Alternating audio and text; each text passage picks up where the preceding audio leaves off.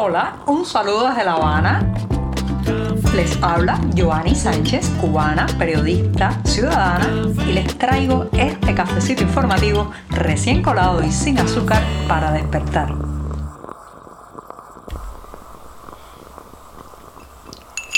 Los jueves doy gracias a la vida por estar aquí. Ya saben que nací una jornada como esta y también agradezco el poder llevarles cada día de lunes a viernes este cafecito informativo. Hoy además del 27 de octubre de 2022, una jornada que está cálida y algo soleada aquí en la capital cubana. Así que voy a apurar el primer sorbito del día.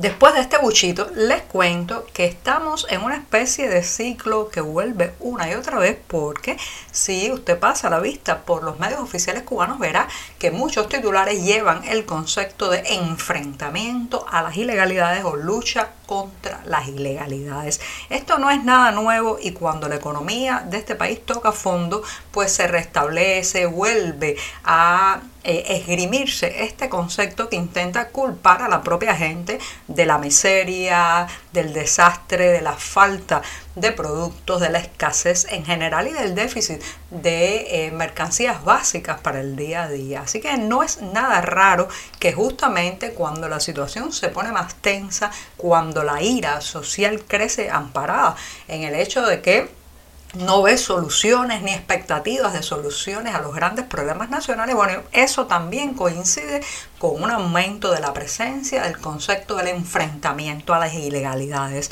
¿Qué incluye esta idea? La idea de que la policía, los inspectores, los delatores tienen que reforzar su labor en las calles cubanas para detectar a aquellas personas que venden productos o revenden productos que a su vez compraron en las redes de tiendas estatales, las personas que eh, ofrecen mercancías sustraídas de los almacenes oficiales y toda una serie de rejuegos económicos de los que los cubanos no nos podemos sustraer, porque aquí hay que cometer 5, 6, 10 ilegalidades cada día para poder sobrevivir. Entonces, trata ese discurso oficial de cargar la responsabilidad a los vendedores, eh, acaparadores, como también le llaman, y coleros. Hemos hablado largamente sobre ese tema en este programa, pero hoy quiero arrojar luz sobre el tema. Dice, ¿quién está detrás de muchas de estas ilegalidades? Señoras y señores, detrás hay administradores, dirigentes, sí, altos dirigentes también, porque, un ejemplo, recientemente se hizo una redada en las cercanías de una feria de venta de varios productos aquí en La Habana y en una de las casas que fue requisada por la policía se encontraron 400 cajas de huevos de 30 unidades cada una. ¿De qué almacén se pueden sacar 400 cajas de huevos sin la complicidad, la anuencia de sus administradores y de sus directivos? Se creen que somos bobos y vamos a pensar que la responsabilidad y la culpa solo es de ese vendedor, del dueño de esa vivienda que acaparaba allí este producto tan deficitario, tan necesario también en las mesas cubanas. Claro que no, claro que no. Aquí la corrupción viene desde arriba a arriba con la anuencia y la impunidad que ha caracterizado siempre a las instituciones cubanas. ¿Usted cree, usted cree de verdad que la culpa es del vendedor de esquina que le revende el café del mercado racionado? Para nada. Aquí la corrupción está muy amparada y muy protegida detrás de los uniformes verde olivo. Así ha sido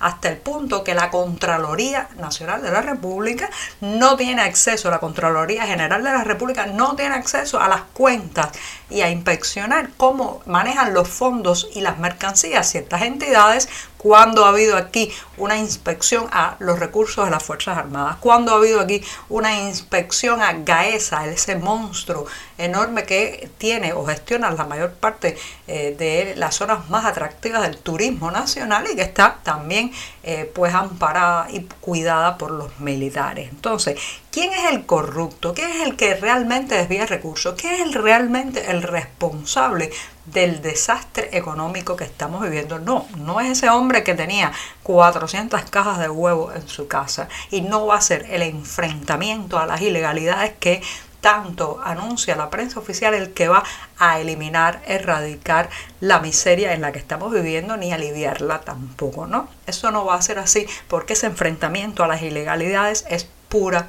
distracción para que miremos hacia otro lado. Desde este mismo jueves, los cubanos y también otros extranjeros que sean descendientes de exiliados de la Guerra Civil Española están amparados por la Ley de Memoria Democrática que fue aprobada en ese país el pasado 5 de octubre y podrán pedir la nacionalidad española. Esto, claro está, ha generado mucho revuelo, expectativas y esperanzas en buena parte de la población cubana que ya saben, tienen un abuelo, un bisabuelo español y eh, van a intentar de alguna manera obtener esa nacionalidad, ya saben para qué, para convertirse en cubañoles, poder viajar fuera de la isla y para muchos de ellos también ese es el primer paso hacia la emigración.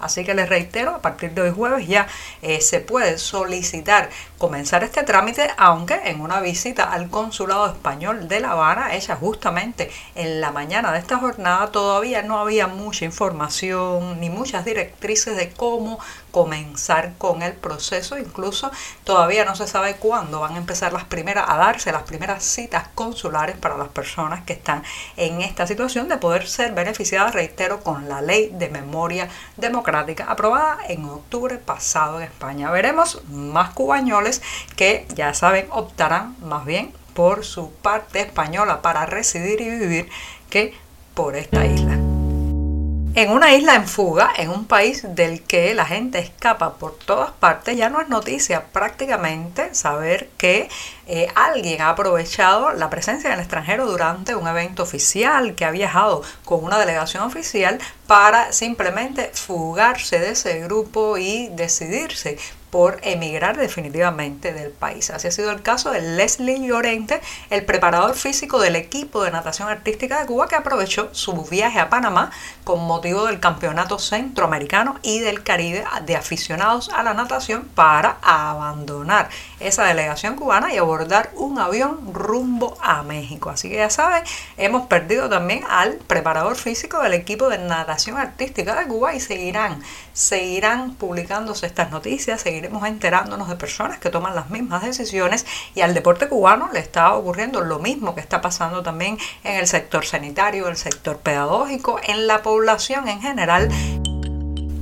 Y para poner el broche final a este programa de jueves, mi día preferido de la semana, les recomiendo que estén atentos porque mañana 28 de octubre se hará una conversación con el fotógrafo Alejandro Feal. Estarán también invitados Lidia Hernández Tapia y Michelle Mendoza que conversarán con este artista del lente cubano sobre el itinerario que ha seguido sus obras en los últimos años. El evento además podrá seguirse en vivo a través de Facebook y el enlace como siempre, en la cartelera del diario digital 14 y medio. Y ahora sí, me despido esta mañana, el último cafecito informativo de esta semana. Por hoy es todo. Te espero mañana a la misma hora. Síguenos en 14medio.com. También estamos en Facebook, Twitter, Instagram y en tu WhatsApp. No olvides, claro está, compartir nuestro cafecito informativo con tus amigos.